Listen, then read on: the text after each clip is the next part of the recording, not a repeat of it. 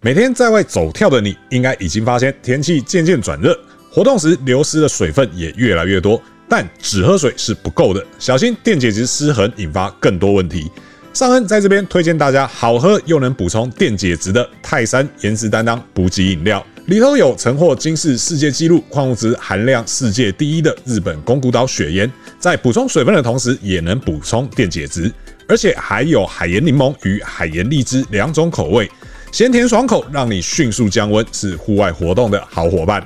即日起至六月一日前，只要购买泰商颜值担当电解质补给饮料，并到发票怪兽 APP 扫描发票，就有机会获得 iPhone 十四一百二十八 G。若在指定超商购买，还能加码抽任天堂 Switch 游戏主机。详情可至活动网站或泰山粉丝团查询。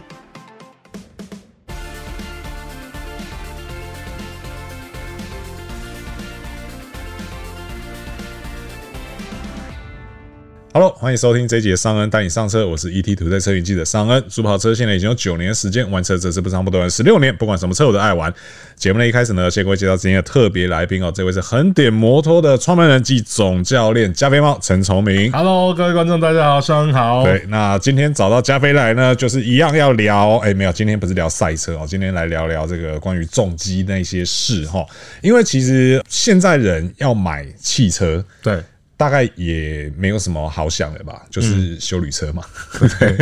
大家现在买车都买修旅车嘛，对不对？那你要买其他车的人，其实大概都会自己是有一些特别的想法目。标族群，对对对，比如说可能我像我就是大家都知道我比较喜欢房车，那我可能就会往房车那边去找，对对，然后或者是有些人可能喜欢什么旅行车啊什么之类，或者说你就是有特定的功能取向，你可能就是需要一台货车啊，你可能就是要载比较多人，所以你要买 MPV，对所以在汽车那边怎么选车相对来讲，而且其实之前也有跟大家聊过了啦，可是我发现一直没有跟大家聊的是怎么样选机车，对而且因为机车它比较有趣的地方是，即便说各种车型看起来不同，可是基本上它它就也都还是两个轮子，然后两个座位，只能坐两个人，有的可能只能坐一个人。那到底这些车子差在哪里呢？然后又应该怎么样去选出一个比较适合自己的车呢？所以今天呢、找到加菲了来跟我们聊聊哦，到底不同的重机它的特性差在哪里，然后好你如何去挑出一款。最适合你的车 OK 好，那我们就先从这个大部分人认为的重机的两种类型来讲好了。好，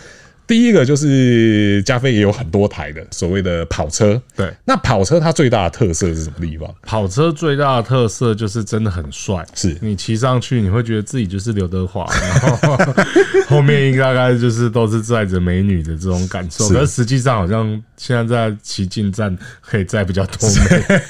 好，那这个离题了。对所以它当然的跑车它很迷人的地方就是它几乎是车厂所有高科技结晶于一身的一个车子，所以它大概就是最好的碟盘、最好的仪表、最好的悬吊，然后最轻量化的车身，是全部都会放在跑车上。所以对我们来讲，拥有一部当年的跑车、当年份的跑车，甚至你可以拥有不同年份的跑车都很棒，因为它每一个年代都有不同的故事在上面。就像最早最早的 CBR 九五四这种跑车，现在还能不能买？当然可以买啊，因为它就是一个很经典，然后它的卡钳跟现在的结构已经都不太一样。是所以跑车它就是代表着每一个时代的一个科技感。是啊，我觉得它很棒，但它的缺点是什么？就是它很累，它一定要趴着骑。是 然后你的手脚腰骨不好的人，你会很不舒服。那像我自己来说的话，我喜欢穿皮衣皮裤骑跑车，为什么？因为第一，你的大腿可以夹紧油箱之后，它摩擦力比较好，你的手比较不会撑得那么累。但你如果是穿着牛仔裤骑跑车，你的手真的很累，而且车很烫。那跑车呢，它真的在一般道路上没任何优点，你不用很赛车的姿势骑它。它会显得就是很憋手边脚，因为它的手把很集中嘛。它的转弯呢，你如果身体不做一些刻意做一些动作的话，你会觉得哦，手怎么好像要撞到膝盖了，然后整个人浑身不自在。对，所以跑车最好最好的地方还是把它带到赛车场上是最舒服的。是大部分在山路上骑跑车骑得很舒服的人，其实都是我们所谓的把马路当赛道上骑的。真的是很不推荐， 你知道吗？那如果你把跑车当修理车在骑的话，是基本上在路上骑跑车，它是一件痛苦的事情。是是是，对对，这个以前年轻的时候都会觉得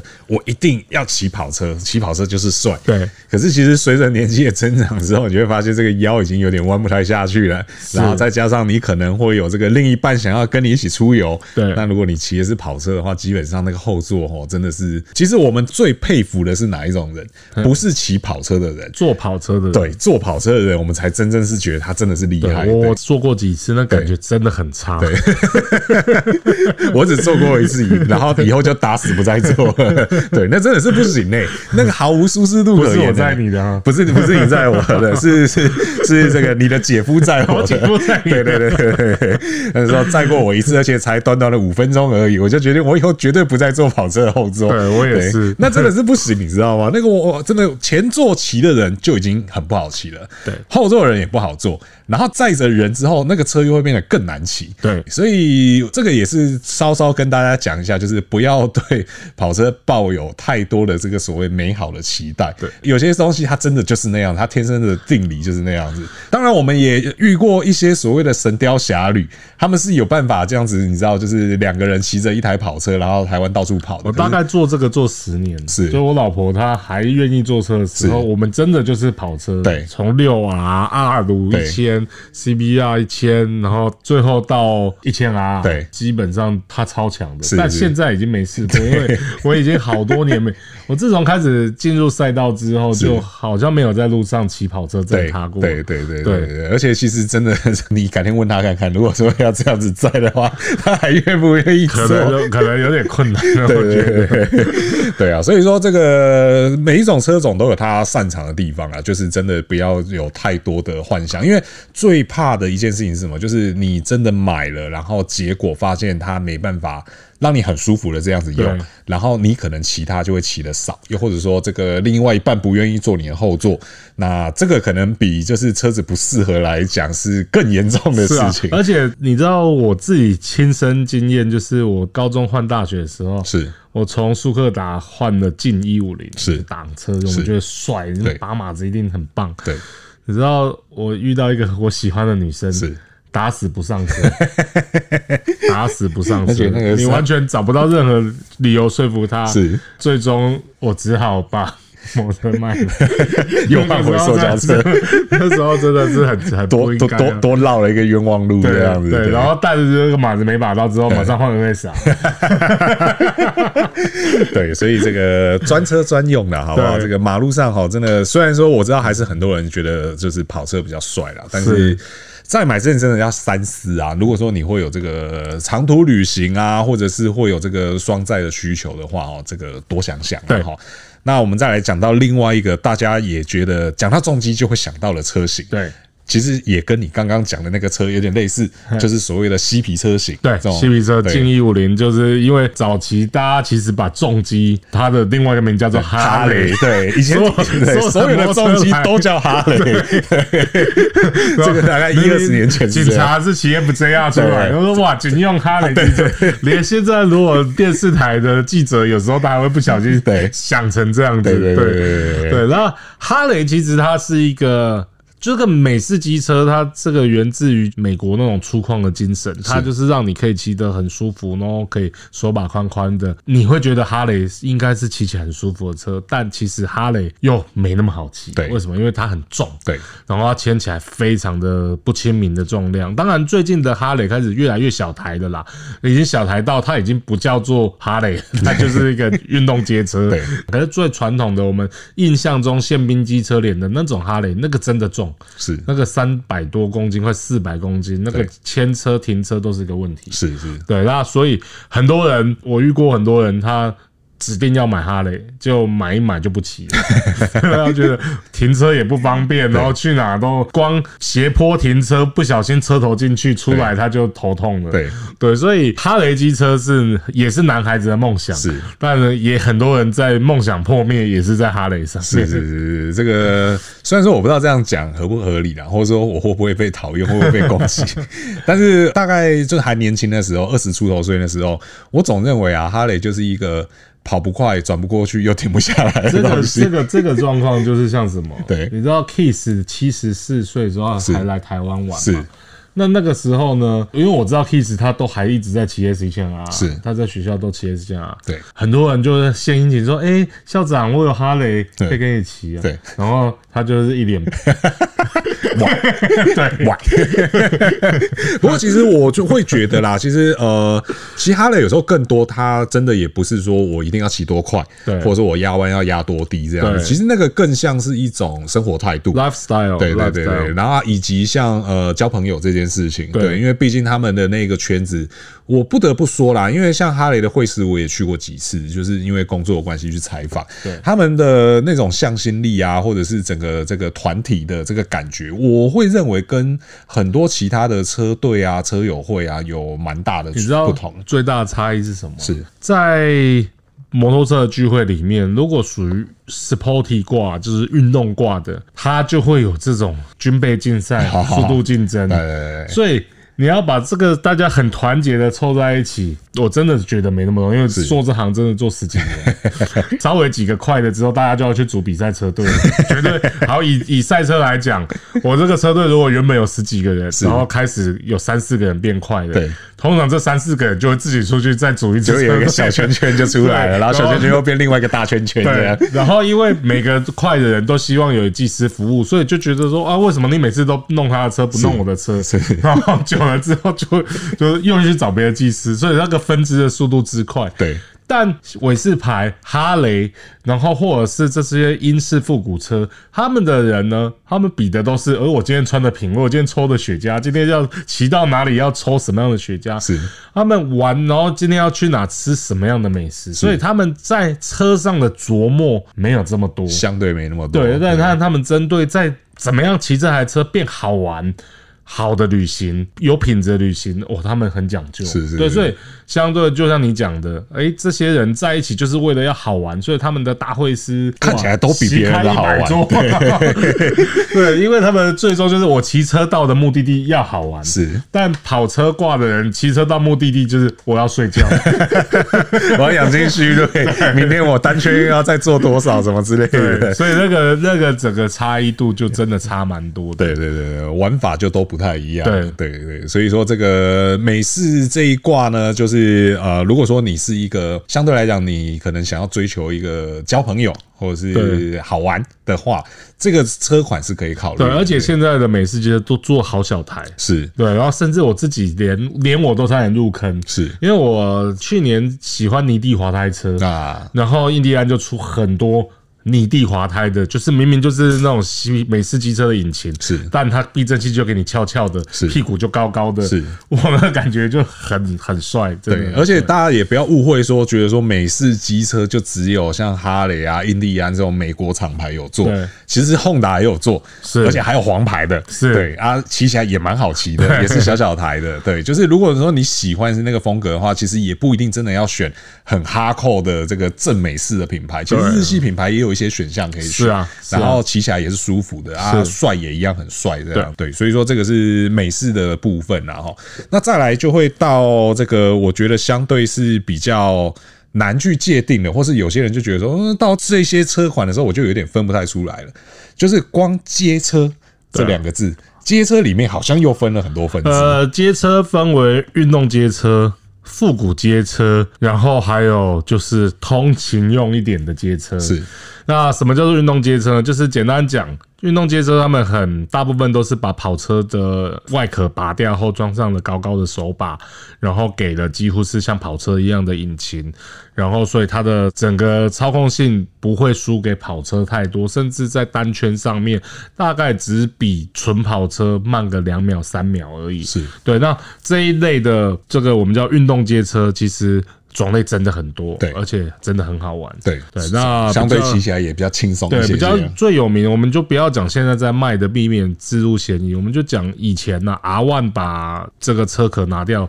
装上 FZ One N 的这个手把，是然后就整个就是 R One 引擎的街车，对，那那个应该是最经典。然后杜卡迪就是以前他在一九八的时代，他把整流诶一零九八的时代把整流罩拿掉，换成 Street Fighter。对对，那那个时候就是几乎不想骑跑车，但又想要骑很凶的人会选这个。那是再来复古街车，现在最有名的就像 Z 九百 RS 啊、CB 一千一这种，诶、它不讲求运动性。但它的山路上，你在速限范围以上左右，基本上这个车操控性也不会太差，是甚至你根本就不用去担心它的运动性能不够好，因为你在马路上能用的它的极限其实都很高。是最有名的大概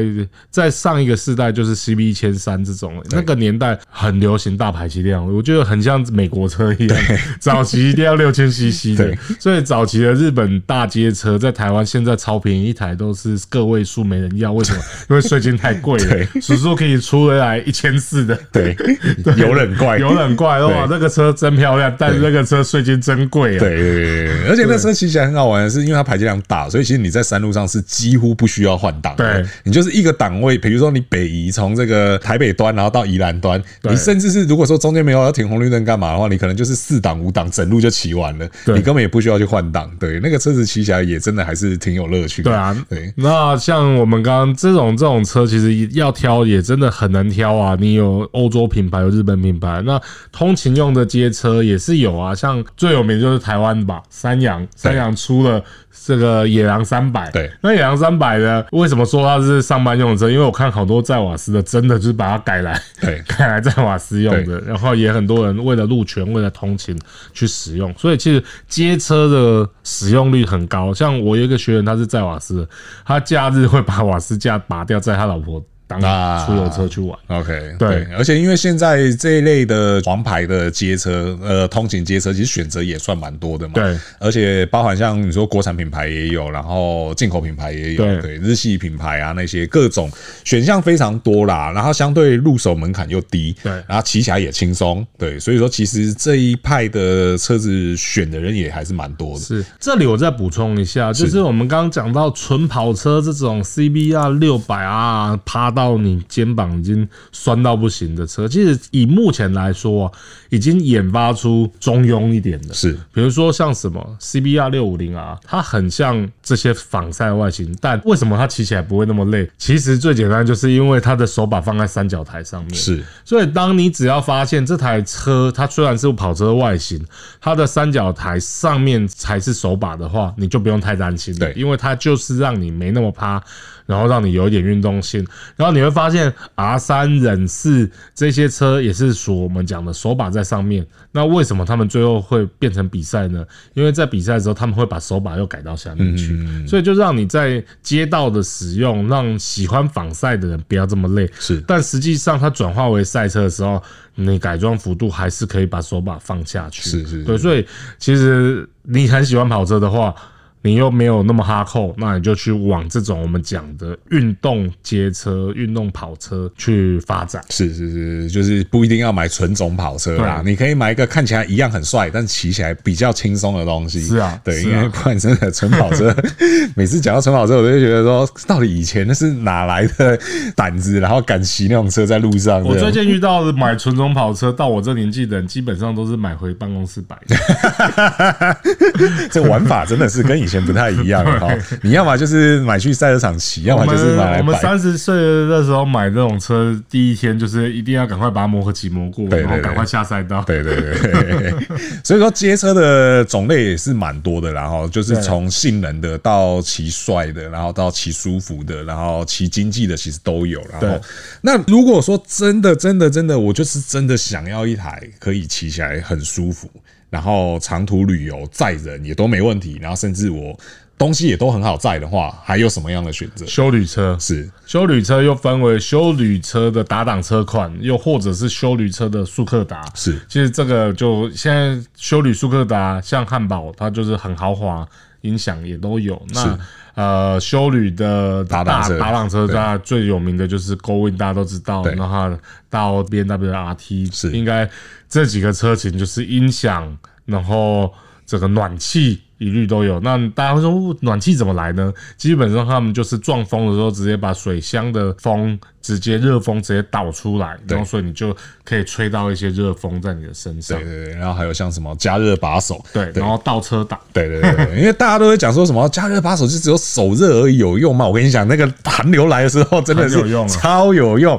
你手热了，基本上身体就热了。没错对然后再加上像 Go In 的话，它的置物空间也非常多。对因为直接标配就三个箱子了嘛，左右，然后再加后箱。其实基本上你两个人出游，我觉得保守估计啦，五天四夜的行囊应该是都没有问对题，。而且现在国运不用打档了嘛，现在不用，现在就是呃 DCT 嘛，对它就是直接双离合变速，对啊，那车真的是好骑，是对，只是就是也真的是蛮大台的啦啊。大台其实我觉得这边有一个误区是，很多人都会认为说大台的车一定就不好骑，对，那你怎么看这件事情？呃，大台的车基本上骑起来都很好骑，但它就是停车的时候不好停，然后就慢速的时候稍微操控技巧要好一点点，刹车要用正确一点，才不会点头啊，才不会干嘛。是但但大车其实骑快以后很舒服，是对啊。对啊，就是基本上车子走起来之后，其实跟你想象的，应该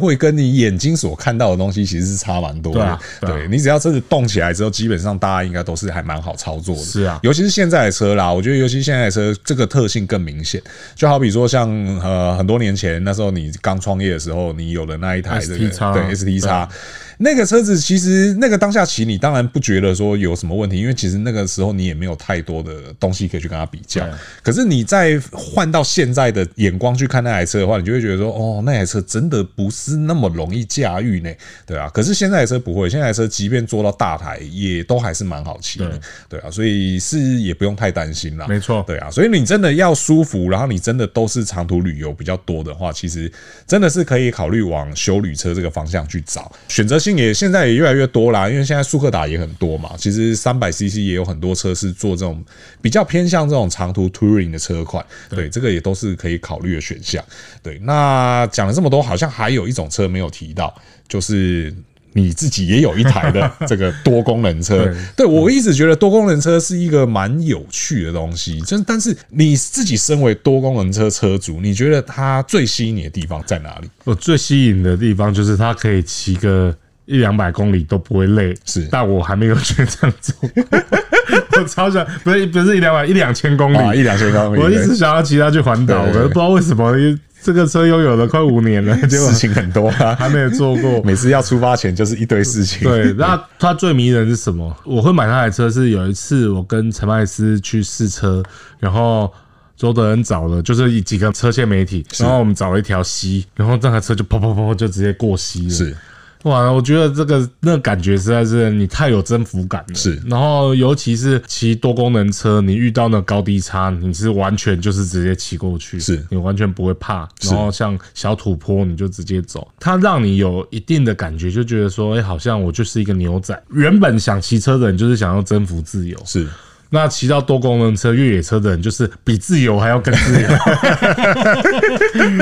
这个随心所欲啊。对，所以它它会让人你会发现有一票玩多功能车的年纪都蛮大的，是因为他们真的就是觉得我原本在山路上追求的就是二 D 的情教，是然后加速，对，但我现在又多了上坡下坡的这个快感，对所以它整合起来之后真的很棒。那纯种的越野车呢都是单缸的，所以震动很大，很不舒服，是但优点就是这种长悬吊很软趴趴的悬吊加到大的引擎上面之后，其实它就不会那么不舒服了。是所以就会开始，你看雅马哈以前都是卖二五零啊、四五零啊，然后但修旅开始就是开始八百、七百、九百都来了。是对，所以这个我觉得会喜欢骑多功能车，就是他对越野的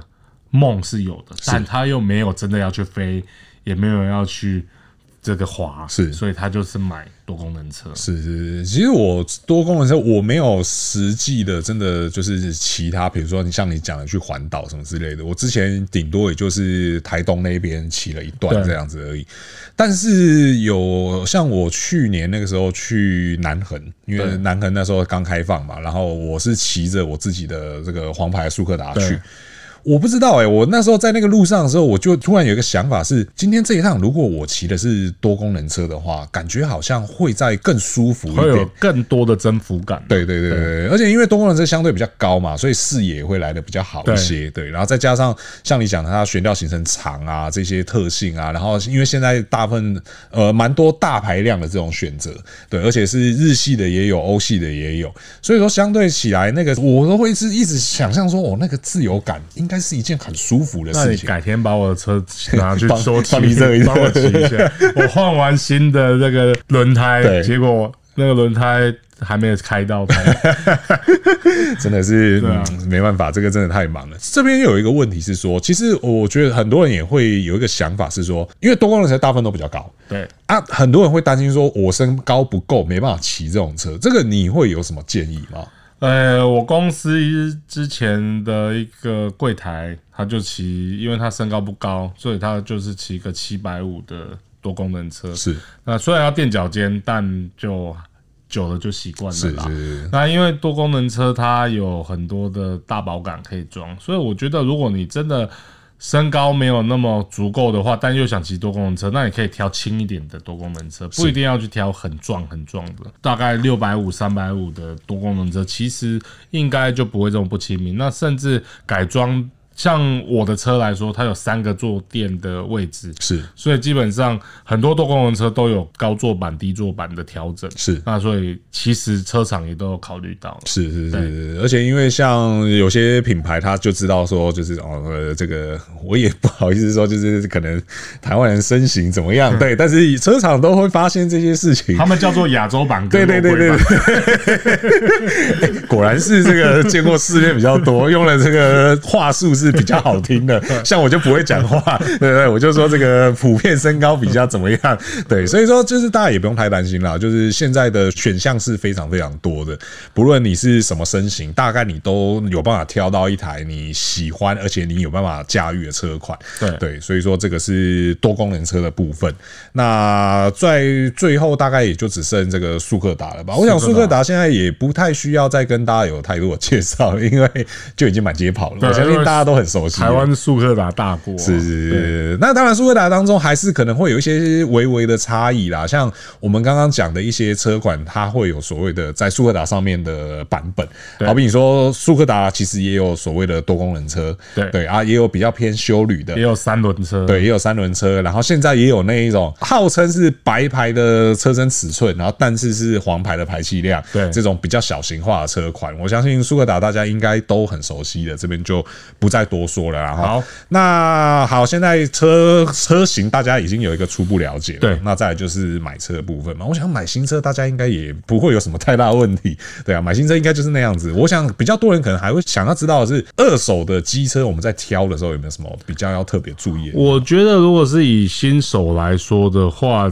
极可能的话挑年份新一点的吧是，那你可能就比较不会出怪手。以日系车来说的话，基本上它在六万公里左右，甚至我有遇过十万公里的日本车。几乎都还是没毛病，是对它就像你家的 Toyota 一 样，非常的乖巧。对，所以你会遇到的毛病是什么？保养不佳、保养不确实，车子开始其实怪怪的。所以，如果你没有把握，就不要买高里程的车，是因为你不确定它怎么样被保养照料过。 是基本上要看摔车，这个车到底是不是事故车。就像我们有遇过那种，比如说还号称六千公里，其实碟盘已经吃沟了，是那就要去看，如果是只有单后碟盘吃钩，那我就可以预测说是因为驾驶使用不当，也许前一手是纯新手，是所以导致他一直踩后刹，然后踩到后碟盘烧掉。是 三块碟盘如果一起都明明就很旧，正常来说我们的车三万公里碟盘都还不用换，是你只要没有在下赛道，没有在竞技，我们的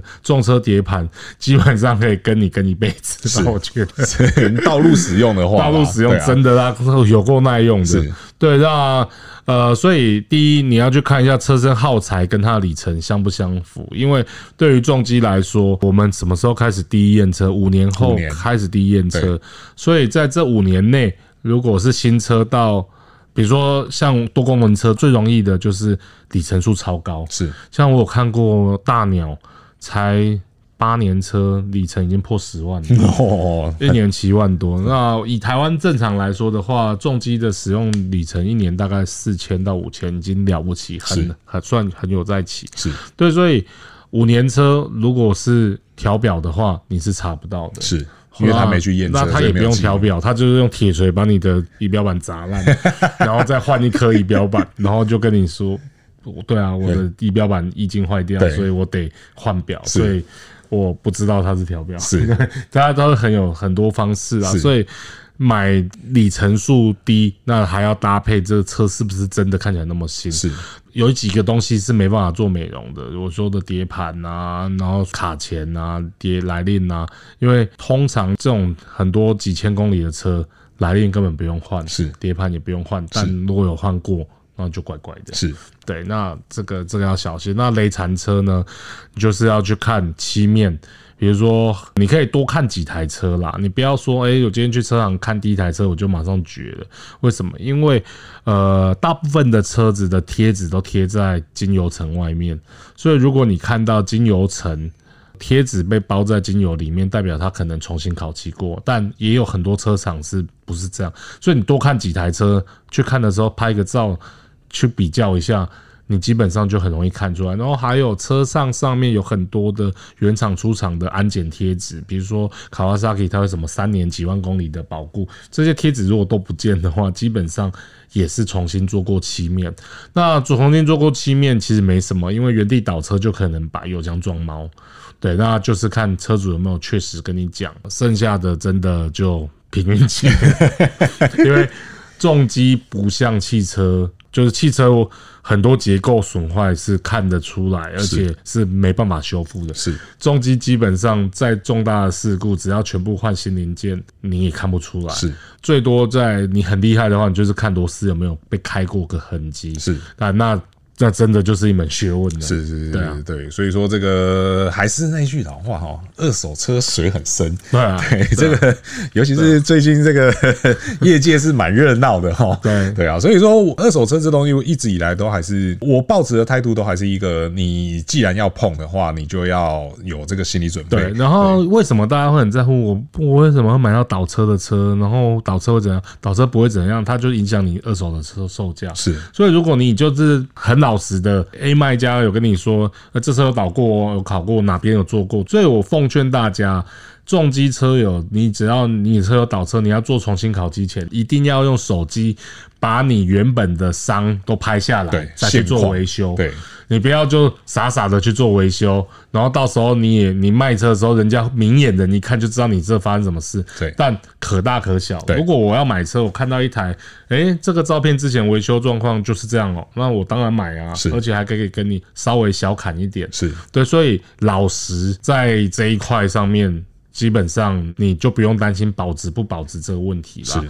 那一台车就算有滑倒过，干嘛骑起来是正常，那它就是正常的。是是对啊，是因为我们两个以前骑过太多大摔大撞的车了， 对因为我们我是做租车起家的对，所以基本上我们以前骑的车每一台都是摔过的，是甚至撞过的，甚至车头不见的，但修好之后真的骑起来一点感觉都没就有还。是一尾活龙这样子。对对，所以最终还是修的功法好不好？你去买到事故车，但你买的很便宜，那你就去做个检查，那骑起来真的完全都没问题，基本上你就是赚到了。是是是，对啊对，所以说真的要碰的话，就是你自己要做好这个心理准备。你要碰的话，就对你自己做的决定哦，你就来吞了啊。对 啊对对是对。啊那当然，你买二手车，你享受到的什么，就是你少了折旧嘛，对啊。那当然，事情永远不会是，就是你知道都那么完美，你又不用折旧，然后这个车况又是百分之百，就是跟新车一样，没有那么好的事情啊，对对啊对啊啊。你要便宜哈，就势必得要付出一些东是啊西啊，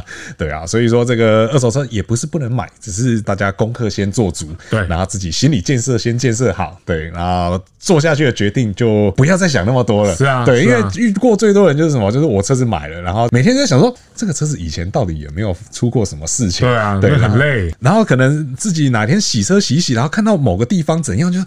这个是不是前车主没有老实告诉我他发生什么事什么的？真的是不要这么累。对啊你如果要这么累的话，哈，我还是觉得你就去买新车，真的对，买新车是最没有这些困扰的，而且出了任何问题，就是回去干掉原 厂就对了。你至少找得到人干掉了，好不好？不然花那么多钱是为了什么？对不对？是啊就是为了这些东西啦是。对啊，OK 啦。所以说，这个今天跟大家讲了这个各种不同类型的重机哦，到底它的特色在哪里，优点缺点是什么？然后买车之前先考虑清楚你的用途到底是什么，然后二手车到底能不能碰哦？这个就是今天老跟大家分享的这些内容哦。那以上呢就是今天节目的所有内容了哦。那如果说对我们节目内容有任何问题或意见呢，都欢迎在留言提出，还有我们一起讨论哦。那如果说觉得我们内容不错的话呢，请不吝给我们五星好评，这个对我们有很大的鼓励哦。如果说还没有订阅的朋友呢，请记得按下订阅，这样才能第一时间收听到我们最新的节目。那我是尚恩，我是加菲我，们就下次再见喽，拜拜。